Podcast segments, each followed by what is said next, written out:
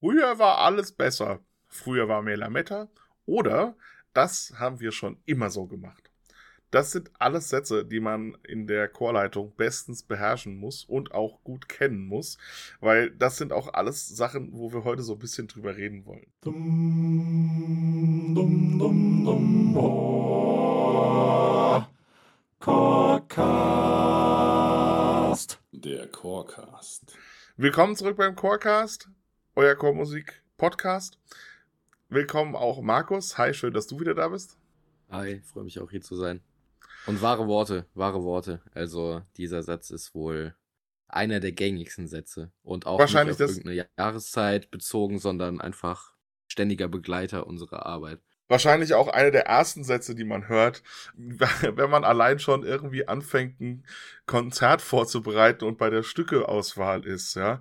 Ähm, das haben wir noch nie, ist ja auch noch so eine Ausführung davon, ja. Ich würde sogar noch weiter gehen, wenn du mal einen Chor übernimmst und die erste Chorprobe hältst und dann schon mal anfängst, irgendwie irgendwas zu machen. Du setzt den Chor anders oder was auch immer. Wahrscheinlich Gottes wirst du in Willen. jeder ersten Chorprobe, die du mit einem neuen Chor hast, diesen Satz hören. Das haben wir aber immer anders gemacht. Obwohl man da ja sa sagen muss, äh, wie ist das berühmte Sprichwort, äh, jedem Anfang ist ein Zauber inne oder so ähnlich, ne? Da hat man irgendwie noch so, ein, so, ein, so eine gewisse Schonzeit, wo man, wenn man die clever einsetzt, kann man da noch viel machen, weil der Chor irgendwie einem da diese gewisse Narrenfreiheit ja noch zugesteht. Natürlich aber auch nur bis zu einem gewissen Threshold, also bis zu so einem gewissen Punkt. Ja. Wahrscheinlich muss man auch da noch ein bisschen weitergehen. Wenn man diese Zeit nicht nutzt, diese Schonfrist, dann hat man wahrscheinlich den einen Moment verpasst, wo man Verspielt. noch relativ einfach Veränderungen äh, erwirken kann und danach wird es schwer. Hätte, hätte er wirken können, ja. Ja, wirklich so, ich meine, gerade so dieses Thema Einsingen, ich weiß nicht, du hast es ja jetzt auch bestimmt schon oft genug erlebt. Ich frag mich manchmal wirklich, wenn man in seine Chöre kommt und sich erinnert an diese ersten Male. Ich habe jetzt zum Beispiel einen Chor übernommen von einem Dirigenten, den ich persönlich gut kenne. Da weiß wusste ich zumindest äh, ziemlich genau, bezogen auf Stückauswahl, Einsingen und so, worauf ich mich einlässe. Deswegen konnten die sich da nicht rausreden.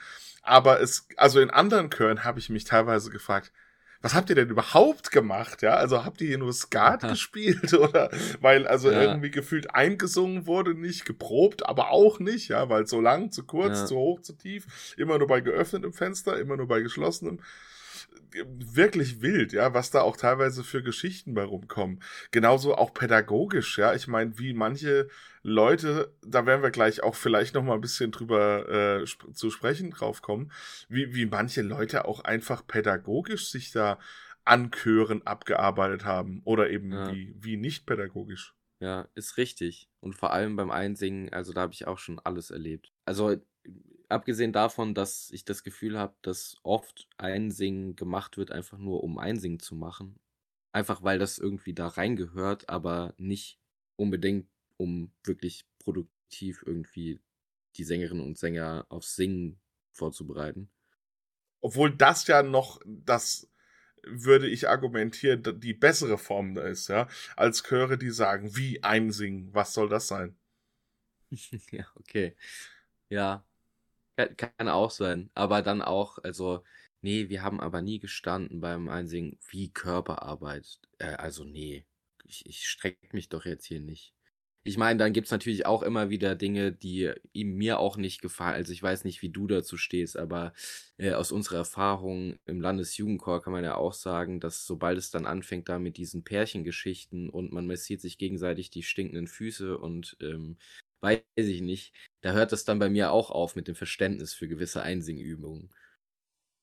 Ja, also ich sage mal vorsichtig, es gibt auf jeden Fall den Rahmen, wo man sehr genau wissen muss und äh, ja schauen muss, wo man ihn wählt. Aber ich, ich finde, also ich finde es auch immer schwierig, beziehungsweise man muss halt wirklich auch so ein gewisses Händchen dafür haben, wann man welche Schublade öffnet. Ja. Vor allem aber auch irgendwie diese, um wieder auch einfach auf diesen blöden Satz zurückzukommen, das machen wir immer so. Das ist ja auch allein schon Ja. ein Problem an sich, ja. Wenn, also, ja, ein Einsingen zu machen, ist, finde ich, auch wichtig und wertvoll. Aber genauso, wenn ein Chor auch irgendwann nicht mehr in der Lage ist, ohne Einsingen auch nur einen Ton zu singen. Das finde ich auch gefährlich, ja. Äh, wenn dann halt irgendwie ja. es heißt nur noch, wie, ja, ich habe mich gar nicht eingesungen. Also, ja, und äh, dann, dann wird sich auch immer so empört, ja. Das ist ja auch, ich weiß nicht, ob du das Phänomen auch kennst, Einsingen hat ja. Das ist alles in so einer, in so einer, ähm, wie, wie nennt man das? Wenn man irgendwas hat und dann ist die Form da und die Form verändert sich nicht mehr. Also es ist so reingepresst, eingepresst Starre? irgendwie. Ähm, eine Starre. Du hast Sängerinnen und Sänger, so, wenn die keine Noten haben und du singst die ein, dann singst du die ein bis zum zweigestrichenen C gefühlt. Und sobald die Noten vor sich haben, wo es nur bis, bis irgendwie eine Oktave tiefer geht, äh, kriegen die das nicht mehr hin, weil die dann sehen, was die da singen und dann hm. hört's auf. Verrückt, aber es gibt ja nicht nur das Einsingen, äh, was irgendwie früher besser wir hatten, war. Wir hatten eben, hatte ich als erstes die Stückauswahl genannt, ja. Naja, ah äh, stimmt, genau. Ist auch ein Thema, ich meine, da, da hat auch wahrscheinlich jeder Chor, das ist schon, also ich sag mal, wenn man, wenn man, ich muss manchmal lachen, wenn man sich zum Beispiel irgendwie an der Musikhochschule oder so mit Gitarristen unterhält über die Milliarden Unterabgrenzungen von des Heavy Metals, ja. Das ist der mhm. Dark Trash Punk Metal und äh, ich weiß nicht, was es alles für Unterkategorien gibt so hat man, finde ich, hier manchmal auch so die Gefühl, das Gefühl, so ist ja. mein Chor orientiert. Ja? Also von zwölf ja. bis Mittag können wir dieses Lied singen und das passt, passt immer irgendwie da und dahin. Ja, und, da, und genauso leicht ist es da auch in Ungnade zu fallen, weil man irgendwie ein Stück gef gefunden hat, was irgendwie dem Chor nicht gefällt oder was ich ja noch ja. viel witziger oder ja wilder finde in der Gesamtmenge, wo der Chor dann schon antizipiert, dass es dem Publikum nicht gefallen wird. Wobei das auch teilweise, also ich habe das auch schon gehört und ich habe das akzeptieren können und nachvollziehen können, aber manchmal, glaube ich, nehmen die diese, diesen Satz auch als Ausrede, wenn sie selbst keine Lust drauf haben. Absolut, genau, absolut, ja. ja. Ich aber mein, Stückauswahl ist natürlich ein Riesenposten auch und in dem Zusammenhang habe ich auch noch so ein, zwei Sätze, die ich auch nicht hören kann. Noch dazu, ich weiß nicht, ob du den Satz kennst, ja, das haben wir schon gesungen, das können wir schon. Ja, so nach ja, dem okay, Motto, ich bringe ein Stück mit, ah ja, das, das, das haben wir ja schon gesungen, äh, das können wir schon wo du auf jeden Fall weißt, da bringe ich lieber ein neues Stück mit, weil das, was die von diesem Stück noch können, ist auf jeden Fall mehr Arbeit. Achso, ja, ja, das wollte ich gerade sagen, ja. Also man kann Gift ja. draufnehmen, wenn die, wenn ein Chor sagt, ja. das können wir schon. Das ist auf jeden das Fall kilometerweit von deinen Fall. Vorstellungen von das können wir schon ist, ja. Und wo ich auch immer ganz vorsichtig äh, bin, ist, wenn mir so ein, so ein Chorvorstand oder Leute aus dem, aus dem Vorstand sagen, sie haben ein ganz großes Notenrepertoire oder eine ganz große Notensammlung oh, ja.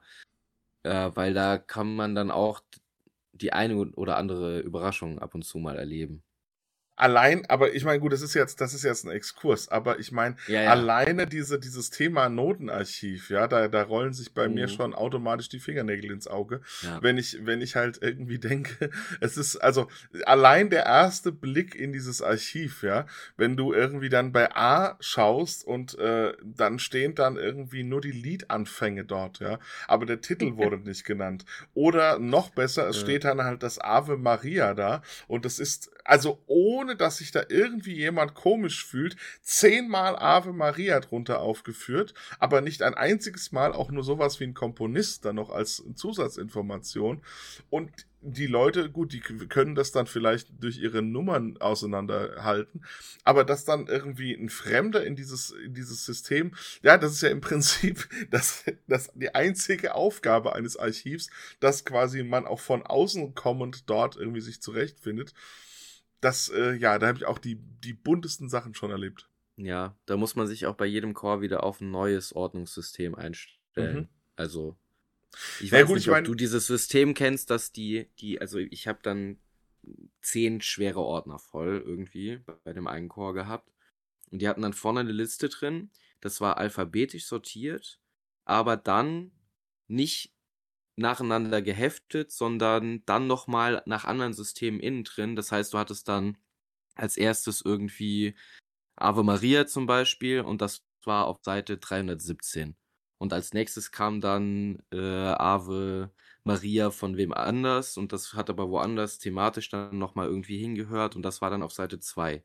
Weißt du, was ich meine? Ja gut, das, ich meine, ich sag mal, wenn du halt einen Index hast, wo du das nachschauen kannst und wo das logisch sich erschließt, dann ist das ja in Ordnung. Nur wenn der Index ja. daraus besteht, dass eine Person das noch weiß, wie das funktioniert und diese Person gerade ihren, ihren 88. Geburtstag gefeiert hat, dann ist es immer so ein bisschen kritisch, ja. Ja, das Archiv ist vielleicht sowieso noch mal irgendwann so ein so ein extra Thema extra auch gerade ja. Äh, ja auf, also von meiner Seite aus sofort äh, dann laden wir uns hier ein paar Archivare ein ähm, aber auch auch also tatsächlich auch so ein bisschen auch mal äh, vielleicht können wir dazu auch mal so ein bisschen interviewen ähm, wie das dann auch tatsächlich in Verbund mit digitalen Noten ist also äh, mhm. ich habe jetzt in mehreren Chören immer mehr damit zu tun dass Noten archiviert werden und dann auch digitalisiert werden ist ja auch dann tatsächlich gar kein mhm. äh, unspannendes Thema. Wir hatten eben kurz das als dritten Punkt so ein bisschen geschnitten, äh, wo auch immer gemeckert wird. Das ist dann nämlich auch die Probenart und Aufstellung. Das ja. bezieht sich ja dann einmal auf das Singen, dann aber natürlich auch auf das Sitzen, also wer sitzt wo. Und da gibt's ja auch ja. unterschiedlichste Unterkategorien. Also ich kann zum Beispiel sagen, wer sitzt wo in einer Stimme wie, wie sitzt die Stimme in Relation zu den anderen Stimmen wie ja. und kann da die wildesten Sachen erzeugen. Ähm, ich muss sagen, ich habe die Erfahrung gemacht, dass mehrere oder immer mehr Chöre auch willig sind, sich da mal auch wirklich in die Suppe spucken zu lassen und hm. damit sich arbeiten lassen fairerweise muss man natürlich auch sagen, vielleicht ist auch einfach meine Auswahl, meine Vorauswahl besser geworden, weil da habe ich auch wirklich schon vorher die wildesten Sachen erlebt, dass teilweise Leute sogar, äh, also dass in den Chorproben Streit entstand, so nach dem Motto, ich sitze immer hier, das ist mein Stuhl, also wo wir uns wirklich mhm. Richtung Kindergartenalter ja. zurückbewegen, wo die Schaufel verteidigt wird, ja. Ich habe ähm, am Sonntag jetzt ein Konzert mitgesungen, also für einen befreundeten Chorleiter, dem ist der Tenor weggebrochen durch Corona irgendwie und der hat mich dann am Tag vorher irgendwie angerufen und gefragt, ob ich denn mitsingen könnte. Es ist nur noch ein Tenor übrig quasi. Und dann haben wir auch das Konzert gesungen. Und da gab es dann auch zwei verschiedene Aufstellungen, weil man was Doppelchöriges gesungen hat und dann eben was anderes. Da hat sich der Chor dann umgestellt. Und bei der Probe habe ich dann auch gemerkt, was wie wichtig das tatsächlich aber auch für die Leute ist und was für Probleme das auch auslösen kann für die. Also das war dann wirklich so, die standen zwei Zentimeter weiter links als bei der Generalprobe und da war quasi eigentlich das Konzert schon fast gelaufen. Na gut, ich meine, aller Fairness halber muss man sagen, ich meine, wir haben auch schon selber in der Situation gestanden, dass wir teilweise ja. gerne so und so stehen wollten. Es ist halt schwierig. Es ist, manchmal ist es eine Sache, wo die Leute sagen, ich möchte das unbedingt so, weil ich mich selber sicher fühle. Es kann was damit zu tun haben mit der Gruppe, aber es kann ja auch wirklich musikalisch eine Begründung haben, ja. Also ich meine, ja. wenn man wirklich mal dann tiefer in das pädagogische Arbeiten und so eindringt, dass man dann sagt, in der und der Konstellation mischt sich die Stimme einfach viel besser mit ja. anderen Stimmen. Nur in meiner Welt ist es oft dann gar nicht unbedingt der Fall. Also tatsächlich habe ich meistens noch Glück gehabt und das, also ich habe auf jeden Fall einen Chor, der sehr äh, schnell mit sich reden lässt, der auch oft eigentlich da keine Widerworte gibt, aber ich hatte auch in der Vergangenheit schon Chöre, wo das eben wirkliche Krisen ausgelöst hat. Hm. Natürlich ist es äh, auch so, dass wenn du geprobt hast irgendwie auf so ein Konzert hin und immer in dieser Aufstellung irgendwie gesessen hast und dann deine Nachbarn irgendwie im Ohr hast und so oder Nachbarinnen, dass es dann nicht unbedingt toll ist, wenn auf einmal die Aufstellung im Konzert komplett umgeschmissen wird und du auf einmal vielleicht sogar eine ganz andere Stimme neben dir hast, als du bei den Proben hattest ich meine, natürlich hat es auch damit zu tun, dass man sich weniger ernst genommen fühlt oder so, ne? Dass man auch so ein bisschen aus seiner, ja, wie du gerade schon sagst, Komfortzone auch gerissen wird, beziehungsweise auch aus seiner Probenvorbereitung. Aber das Thema Aufstellung hat ja auch zum Beispiel ganz viel damit zu tun. Jetzt im Corona-Zeitraum haben sich ja viele Chöre auch neu arrangieren müssen, ja. Wir, wir hatten plötzlich die Situation, dass ähm, dann eben eine Probe möglich gewesen wäre mit einem Abstand von eben mindestens anderthalb Metern, teilweise waren es mehr, mhm. teilweise, mhm. ja, äh, waren es, glaube ich, zweieinhalb Meter. Und Ne, ich habe war immer eineinhalb Meter nach rechts und links und dann ging es noch nach vorne, muss es dann mehr sein. Nee, aber es gab Ähm. teilweise Chöre, die haben sich das selber auferlegt oder Länder so, oder ja, das kann Kreise sein, ja. deswegen. Und der, der Punkt ist eben, da war es zum Beispiel auch so, dass dann eben eine Menge Ensembles, zumindest äh, aus dem Limburger Raum, gesagt haben, nö, mach ich nicht. Wir singen erst wieder, wenn wir wieder zusammenstehen dürfen. Was dann auch irgendwie so eine Festigkeit und so eine Unflexibilität irgendwie bedeutet hat, ne? Die hat dann auch, glaube ich, nachhaltig oder, oder langzeitig auf jeden Fall auch Ensembles wirklich richtig geschadet. Was aber auch wieder ein guter Hinweis zu unserem The Thema ist. Früher war alles besser. Früher, Schrägstrich, vor Corona. Ja, gut. Das ist ja sowieso so ein bisschen die Frage, wie geht man mit der, mit der Frage um? Um gerade mal darauf zu antworten, ich glaube, das hatten wir damals schon, als der Sebastian da war, irgendwie so thematisiert, dass ein Learning aus dieser Situation wirklich für einige Chöre ist, dass sie gemerkt haben, es ist absolut möglich, mit diesen Abständen zu singen und Mhm. teilweise sogar ganz interessant. Wir hatten letzte Folge davon äh, ja schon quasi das Ganze so ein bisschen angeschnitten mit unserem Hörvorschlag mit dem Notre Père, also wo dann auch der Chor wirklich verteilt steht und dass das eben ja auch wirklich äh, Chancen bieten kann. Ähm, Ja. Ich habe aber so ein bisschen eine Streitfrage mal mitgebracht, wo wir nämlich jetzt auch so ein bisschen, wo ich, das haben wir, das ist so ein bisschen jetzt der Übergang. Früher war das, oder ich fange mal anders an.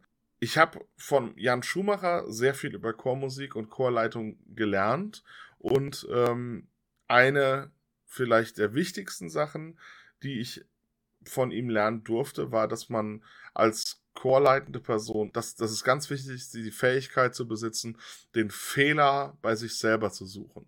Dass man, wenn irgendwas nicht funktioniert, sich als erstes fragt, könnte ich dran schuld sein? Wenn ja, was kann ich besser machen? Was könnte ich dazu beitragen, damit es in dieser Situation nicht nochmal passiert? Und jetzt will ich so ein bisschen darauf raus. Ähm, wir sind ja auch beide Lehramtsstudenten. Der Chorleiter, dein Freund und Hilfe, Helfer. Ist das die, die ideale Chorleiterbild? Ist das der bessere Chorleiter? Oder, um das extreme Gegenteil zu nehmen, ist der Chorleiter vielleicht doch besser irgendwie gemeinsames Feindbild? Kannst du ungefähr mitdenken, wo ich Ja. hin will? Ich äh, weiß, glaube ich, wo, wo du hin willst, ja. Und das ist tatsächlich auch ganz gut, weil ich hatte auch noch ähm, eine Frage an dich. Das stelle ich dann später jetzt erstmal dazu. Ich glaube, beide, beide Arten sind dazu fähig, einen Chor weiterzubringen und irgendwie mit einem Chor was zu machen. Also ich kann, ich kann dein Freund sein und ähm, eine gute Atmosphäre schaffen und dadurch entsteht eine tolle Gemeinschaft und tolle Ergebnisse. Oder ich kann mich auch als chorleitende Persönlichkeit zum Feindbild machen, die dann aufgrund eines gemeinsamen Feindbildes dafür sorgt, dass der Chor enger zusammengeschweißt wird. Ich muss vielleicht auch so ein bisschen relativieren. Es ist jetzt unfair, irgendwie auf der einen Seite zu sagen, der Chorleiter, der quasi der, der den Fehler bei sich sucht, ist automatisch der Freund und der andere nicht. Vielleicht ist es Ja. fairer, wenn man zum Beispiel sagt, der eine ist quasi jemand, der Kritik auch zulässt an sich und der andere, der eben das nicht tut, ja. Also mir geht's auch so ein bisschen um die Gegenüberstellung zwischen zwei Systemen, weil wenn ich jetzt zum Beispiel als Chorleiter irgendwie, also fangen wir, machen wir es konkret. Klaus Knuppen, Leiter der Limburger Domsingknaben für lange Zeit. Ich war unter ihm äh, komplett dort, meine zehn Jahre, die ich dort mitgesungen habe. Der hat gesagt, es gibt zwei wichtige Regeln, die man im Chor lernen muss. Regel Nummer eins, Dirigent hat immer recht. Regel Nummer zwei, sollte das nicht der Fall sein, tritt automatisch Regel Nummer eins in Kraft. Ja, und, und dieses System der Unfehlbarkeit, sag ich mal, hält dir als Chorleiter ja durchaus auch wirklich den Rücken frei. Ja? Man muss auch dazu noch sagen, natürlich gibt es nicht äh, diese eine bestimmte Persönlichkeit, ne? Das ist ja und vielleicht vielleicht stelle ich dir jetzt meine Frage, die ich dir stellen wollte, weil das dann kommen wir vielleicht zusammen irgendwie, denn ich wollte dich fragen, es gibt ja durchaus, und das haben wir sicherlich beide schon, haben schon einige verschiedene kennengelernt. Es gibt ja verschiedene Arten von Chorleiterpersönlichkeiten. Da haben wir jetzt schon zwei quasi benannt irgendwie, so den, den Freund vielleicht und dann vielleicht den Autoritären. Ähm, und da wollte ich dich fragen, was du so für Persönlichkeiten, ob du da noch andere kennst und auch, wie du dich selbst einschätzen würdest. Also, Also, da, das wäre selbst schon, sagen würdest, du, ja? Also ich meine, das, das, das wäre schon fast irgendwie so eine Art Kalenderbuch oder so, das man draus malen könnte. wenn, wenn ich jetzt überlege, also weil ich meine, wenn man jetzt so diese, ich hatte irgendwie schon mal bei diesem Thema, wie wir uns die Generalprobe vom Konzert vorstellen, ne, dass man so mit so einer gewissen Bequemlichkeit musiziert, wenn man den Leuten in die Seele Mhm. gucken kann, hatte ich schon mal so ein bisschen angefangen. Ähm, ich meine, wir müssen natürlich jetzt vorsichtig sein, weil wir jetzt nicht irgendwie die Leute zu sehr in, in Schubladen stecken wollen. Aber gerade bei Musikern ist es ja auch, sag ich mal, so ein bisschen Grundlage äh, für genug Witze und so, ja, die irgendwie daher rühren. Ich meine, der Jan Schumacher hat ja auch selber letztes Jahr schon sein Witzebuch hier vorgestellt. Äh, da ist Ja. das ein ganz wichtiges, eine ganz wichtige Grundlage. Und ich meine, jetzt ist es natürlich irgendwie einfach, also man könnte das, man könnte das auch als, weiß ich nicht, ja, irgendwie in verschiedenen Parteien einteilen, äh, der, der FDP-Wähler, ich weiß es nicht, ja.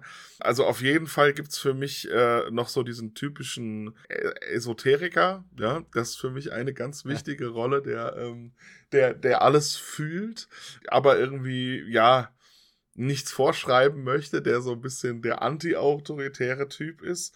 Ähm, es gibt auf jeden Fall für mich diesen Uni-Studenten, da wo ich mich auch vielleicht so ein bisschen reinzähle, der Mhm. immer bestens informiert sein mö- möchte und so tut auf jeden Fall. Äh, wo auch irgendwie, äh, ja, sag ich mal, ich habe hier gerade einen ganz neuen Tipp, ja, irgendwie äh, immer das auf den Lippen liegt. Es gibt auf jeden Fall den Alkoholiker, also, oder die Alkoholikerin, ist natürlich vollkommen geschlechtslos. Ja, ja. Ähm, ich, ich sag mal, eventuell habe ich mal so Leute gesehen, die zwischen Auftritt und Abtritt von zwei Chören zehn Bier getrunken haben, ja. Also das äh, so, so, so Leute gibt's da auch. Ähm, ja, also ja, ansonsten natürlich. Gut, aber wenn du eingeladen bist, gehört das auch zum guten Ton, ne? Dazu. Es gibt auf jeden Fall den Animateur, der irgendwie immer beste Laune hat. Auch den Musiker oder den, den, den Depressiven, ja, den, den will ich nicht ausschließen. Schließen. Ähm, den Hypochonder sollte man auch erwähnen, ja, also der, der immer irgendwas hat. Ich weiß nicht, fallen dir noch mehr ein? Nö, da, du hast da schon irgendwie, auf jeden Fall, da hast du schon irgendwie mehr, als ich mir so im Kopf ähm, ausgemalt hatte. Aber hast du das Gefühl, Den Kirchenmusiker? also wie, wenn du, wenn, Jetzt, ja, ja, das auf jeden Fall. hast du, Entschuldigung, Bienennest. Nee, äh, aber hast du das Gefühl, wenn du, wenn, wenn, wenn du ähm, jetzt irgendwie überlegst, ich hab da irgendwie, bin so eine Mischung aus, weiß ich nicht, vielleicht Animateur und Kirchenmusiker oder was auch immer, aber hast du das Gefühl, du könntest das auch festmachen an, an deiner Probenarbeit oder wie du mit dem Chor umgehst? Also ich sag mal, die einfache Ausrede oder die einfache, der einfache, die einfache Antwort wäre vielleicht, dass ich sage, es ist wichtig, dass man nicht eine Persönlichkeit ist, sondern dass Mhm. man auch in der Lage ist, so ein bisschen ähm, unterschiedlich an die Sachen heranzugehen. Also ähm, wir kennen alle schon irgendwie diese Ausrede oder diese, das ist ähnlich wie wie früher war alles besser, ist das so ein so ein so ein so ein Leitsatz. Wenn die Generalprobe schlecht war, wird das Konzert gut, ja. Und es gibt dann, glaube ich, schon fast so Leute, die das dann eben provozieren, dass die Generalprobe schlecht wird, äh, indem sie einfach mit einer absoluten Massenmördermine da auf die äh, Bühne treten und erstmal ja, Chor und Orchester und alle, die anwesend sind, so lange zu Sau machen, bis sie dann irgendwie total klein sind, äh, mit der Intention, dass dann im Konzert alle höchst konzentriert sind. Übrigens, ähm, wir hatten vorhin das Thema Knabenchor. ich weiß von mindestens einem Knabenchor, dass das auf jeden Fall dort zum guten Ton gehört. Es ist aber auch, um das noch abzuschließen, ich finde es eigentlich wichtig, dass man nicht nur ein Typ ist, sondern dass man aber auch irgendwie spürt, was braucht mein Ensemble. Also so blöd es klingt, muss ich dich vielleicht ab und zu wieder zurück auf den Boden der Tatsachen zurückholen. Also wenn jetzt gerade irgendwie ein Wettbewerb anstatt und einfach nur Höhenflüge irgendwie, äh, weil es gut lief, mhm. irgendwie dran waren, dann muss man vielleicht ab und zu mal wieder sagen, wir müssen jetzt mal wieder zurückkommen. Wir haben jetzt so und so lang ein Stück geprobt, jetzt müssen wir mal wieder andere Stücke üben. Ähm, vielleicht auf der anderen Seite muss man irgendwie, ja, wenn es ernst ist, mal irgendwie einen Gegenpol bieten und ein bisschen lustig sein. Vielleicht muss man irgendwie sich auch mitreißen lassen von der Stimmung. Ich glaube irgendwie, dass die, dass die, das perfekte Rezept gibt's nicht. Und um so ein bisschen meine Antwort zu geben, idealerweise, glaube ich, ist man man selbst und lässt ja. halt irgendwie, ja, so eine, so eine, man versucht halt einfach nicht komplett kopflos damit umzugehen. Man muss es halt reflektieren. Wir sind ja beide Lehramtsstudenten und ich glaube, wir kennen es aus dem also wir alle kennen das von früher von Lehrern. Es gibt auf der einen Seite den strengen Typ und es gibt auf der anderen Seite vielleicht den freundschaftlichen Typ. Aber nur das macht den jetzt nicht unbedingt zum angenehmen Lehrer. Also ich kann mit dem strengen super auskommen, weil er vielleicht ja, irgendwie einfach doch eine, eine Respektperson ist und ich merke, ich kann von dem was lernen, der besteht darauf, dass ich ihn ernst nehme. Ich kann aber von dem Freundschaftlichen auch was lernen, wenn ich merke, es ist dieser Person wirklich wichtig, dass ich mich ernst genommen fühle oder so, ja. Also, jetzt habe ich eine sehr lange Antwort gegeben auf deine Frage. Wie sieht's denn bei dir aus? Ja, also ähnlich wie bei dir. Also das ist ja, es, es geht ja nicht darum, dass man sich da irgendwie festlegt, dass man irgendwie ein Typ ist. Also natürlich ist man man selbst, aber wenn man so drüber nachdenkt oder wenn ich über meine Probenarbeit nachdenke, dann würde ich mich schon eher beschreiben als jemanden, der generell eher eine, eine offene, lockerere, auch humorvolle Atmosphäre zumindest versucht zu generieren in der dann produktiv gearbeitet werden kann. Das gelingt mir, glaube ich, auch öfter mal. Und in seltenen Fällen bin ich dann aber auch mal derjenige, der dann eher so in die autoritäre Richtung geht, weil ich dann halt merke, okay, jetzt gerade ist der Fokus gar nicht mehr da oder jetzt proben wir hier gerade schon das 30. Mal die ersten vier Takte von einem Lied in Einzelstimmen und ähm, es muss jetzt mal was passieren. Oder wenn eine neue Chorprobe statt oder wenn eine Chorprobe stattfindet und wir letzte Woche eigentlich schon das ganze Ding fertig gemacht hatten und ich dann teste, was ist noch da und gefühlt gar nichts mehr da ist, dann kann ich schon auch mal irgendwie ein bisschen böse jetzt nicht werden, aber dann zeige ich durchaus auch meinen Unmut, sage ich mal. Aber, aber da, da kommen wir vielleicht wieder so ein bisschen zurück zu der Frage, die ich jetzt äh, bei dem Thema, also zu dieser Streitfrage, wo ich mich auch frage, was, also ist es denn wirklich besser? Und beziehungsweise, wo wir so ein bisschen, ähm, im Prinzip haben wir es schon beantwortet, aber ich will noch so ein bisschen drauf rumdenken, weil ich, mich wundert es doch teilweise, wie unterschiedlich, jetzt tue ich mich schwer, eine Zahl zu nennen, aber vor 30, 40 Jahren Chormusik irgendwie noch stattgefunden hat, weil, also entweder habe ich es nicht anders wahrgenommen, ja, oder ich, es ist irgendwie eine Sache, die sich in den letzten 10, 15 Jahren massiv geändert hat. Aber ich finde, wir haben immer noch super viele Ausläufer von irgendwie einer super autoritären M Musikpraxis, wo es auch irgendwie, ich meine, wenn man auch den, die anderen Leute fragt, wie teilweise früher Chorproben abgelaufen sind, wo Leute wirklich ausgeschlossen wurden von Chorproben, wo einzeln Vorsingen zum Beispiel auch Themen waren. Ne? Ja. Also ich, ich, man kann wirklich Land und Leute fragen äh, von ihren, zu ihren alten Chorprobenerfahrungen. Genauso wie, wie es so Untaten gibt, äh, dass zum Beispiel Musiklehrer diese, diesen furchtbaren Satz geäußert haben gegenüber Leuten, du kannst nicht singen, ja vielleicht, also ich weiß nicht, hast du so eine Meinung zu dem Satz?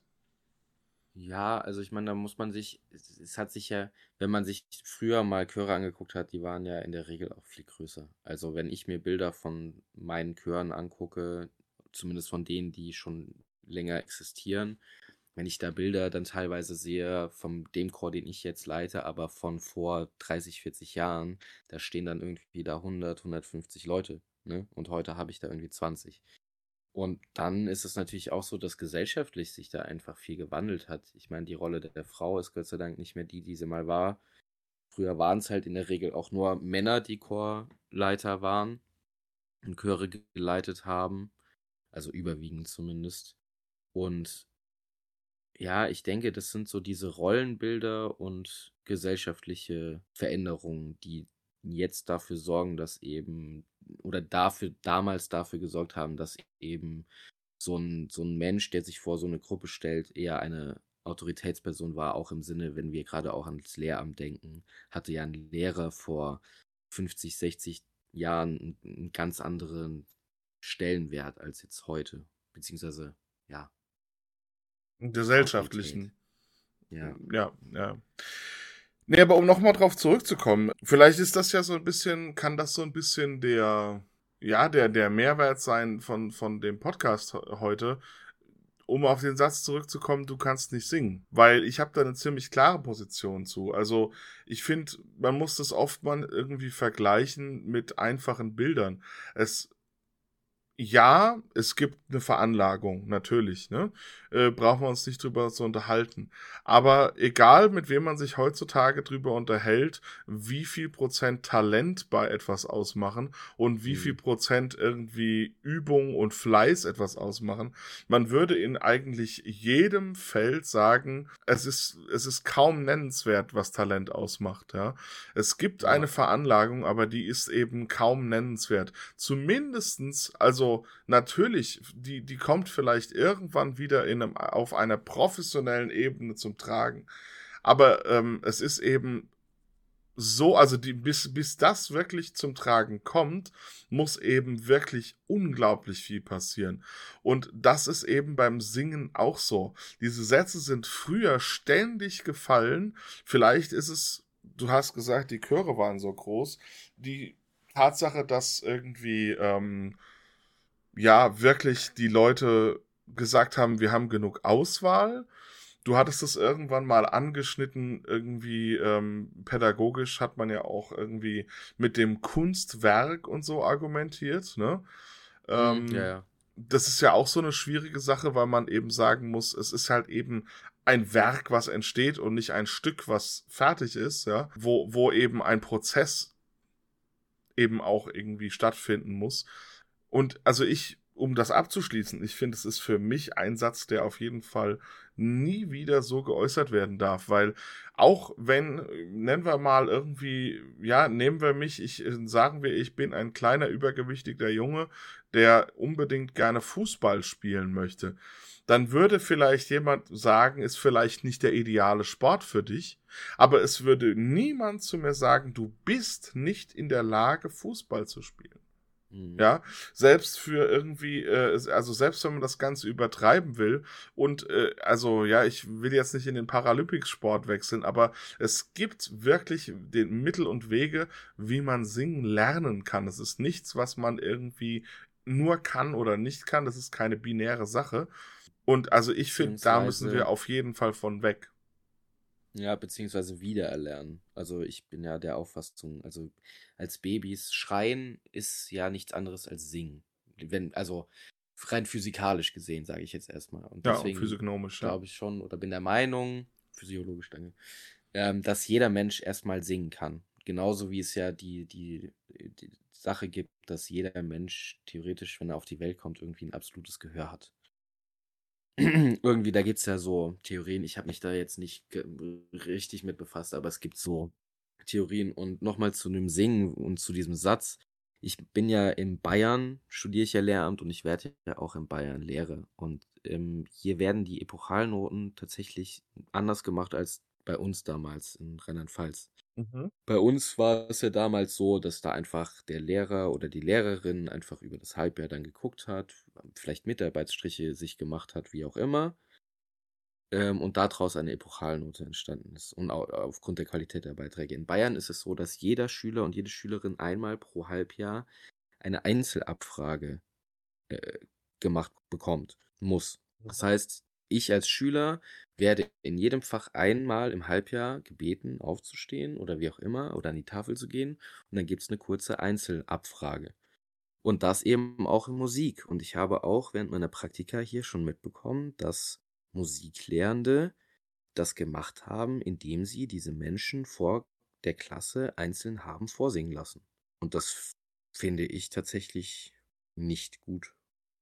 Auch gerade in dem Zusammenhang, was du gesagt hast. Also das ist für mich tatsächlich komplett unverständlich, weil du, da, also wenn das jemand machen möchte, um Gottes Willen, aber du, ich hatte durchaus öfter den Eindruck, dass da viele Schülerinnen und Schüler dabei waren, die, denen du sichtlich angemerkt hast, dass die dann nicht gerade sich wohlfühlen. Mhm. Ja gut, ich meine, jetzt ist die Frage, wie, wie tief wir uns da in die Diskussion jetzt schmeißen wollen. Nee, weil, ich wollte das nur eben. Nee, ich finde es super spannend. Also, weil der Satz, Punkt ist, ja. weil, also ich verstehe total, was du sagst. Ich kann irgendwo noch nachvollziehen, wenn man mir sagt, ohne Atmosphäre beziehungsweise ohne Anfang wird da auch nie was sich dran ändern. Das, so nach dem Motto, dass jemand die, die Perspektive einnimmt, dass er sagt, wir müssen das Singen wieder normal machen. Ja, und dazu gehört mhm. auch, dass man sich traut vorzusingen. Aber prinzipiell finde ich, bin ich da bei dir, weil ich muss auch sagen, ich finde es schwierig, alle möglichen Casting-Shows und weiß ich nicht was leben uns vor und ich finde, es ist durchaus nachvollziehbar, dass alleine ohne irgend, irgendwas singen ein Seelenstriptease ist, ja. Also es ist was mhm. unglaublich mhm. Intimes einfach, ja. Äh, egal, ob man es kann oder nicht. Und ähm, natürlich, je, je geschulter ich bin, desto eher kann man jetzt natürlich sagen, desto weniger Angst habe ich davor. Nur dann muss ich dem Lehrer ja eigentlich die Frage stellen, was hast du denn getan, dass das irgendwie das auch erlaubt, ja? Also, was hast du dafür getan, um die Leute stimmlich denn zu fördern? Hast, äh, gibt's in irgendeiner Form denn auch irgendwas, was du da quasi abfragen kannst? Weil ich kann ja, das ist ja genauso, als würde ich äh, im Geschichtsunterricht einfach sagen, naja gut, wir machen jetzt eine Einzelabfrage, wir haben bis jetzt zwar nur bis zur Bronzezeit drüber gesprochen, aber jetzt auf einmal will ich Daten aus dem Zweiten Weltkrieg wissen, ja? Und frage, ja. und, oder frag dich, was die Triple Entente ist und, und so, ja? Dann äh, genauso fair ist es ja eigentlich den Schülern gegenüber. Klar, wenn ja. die das jetzt in irgendeiner Form vorbereitet hätten, dann könnten die was dazu sagen, aber einfach so, woher sollen sie es denn können? Ja. So, liebe David, wir haben uns jetzt ausgetauscht und heiß diskutiert teilweise auch über Chor, Chorleiter, Chorleiterinnen, über Autorität, was früher alles besser war oder auch nicht. Was früher alles besser war, was vielleicht auch äh, alles besser werden kann noch. Ähm, ich denke, damit haben wir einen guten Abschluss gefunden für heute und ich darf jetzt euch, Zuhörerinnen und Zuhörer, in die wohlverdiente Weihnachtspause schicken, denn das war jetzt vorerst die letzte Folge, beziehungsweise war die letzte Folge. Ähm, wir hören uns nach Weihnachten wieder. Und ich möchte euch noch eine kleine Hörempfehlung mitgeben, damit Weihnachten nicht ganz so tonlos bleibt, vielleicht, äh, zumindest was CD-Player, MP3-Player, Handy, Spotify, wie auch immer angeht. Und das ist äh, von mir die Aufnahme des Weihnachtsoratoriums ähm, von Johann Sebastian Bach mit der Gechinger Kantorei und Christoph Rademann äh, von 2017 eine sehr zu empfehlende Aufnahme mit historischen Instrumenten, einem wunderbar ausbalancierten Chor und tollen Solisten. Ein Rausschmiss-Oratorium sozusagen. Ja, Rausschmiss-Oratorium. Ich sage frohe Weihnachten und äh, übergebe das Schlusswort an David. Äh, ich habe natürlich auch noch eine kleine äh, Empfehlung zu Weihnachten. Ähm, wenn du das Oratorium empfehlst, äh, das ist ja witzigerweise so ein bisschen, äh, ja, da, da, da kommen wir full circle, wie der Franzose sagt. Ähm, es ist quasi eine Aufnahme, eine neue Aufnahme mit alten Instrumenten, richtig? Jetzt habe ich noch ein paar neue Weihnachtslieder mit alten Sängern, nämlich äh, noch eine Kingsingers Platte, äh, die so ein bisschen, die so ein bisschen das Gegenstück dazu ähm, darstellt.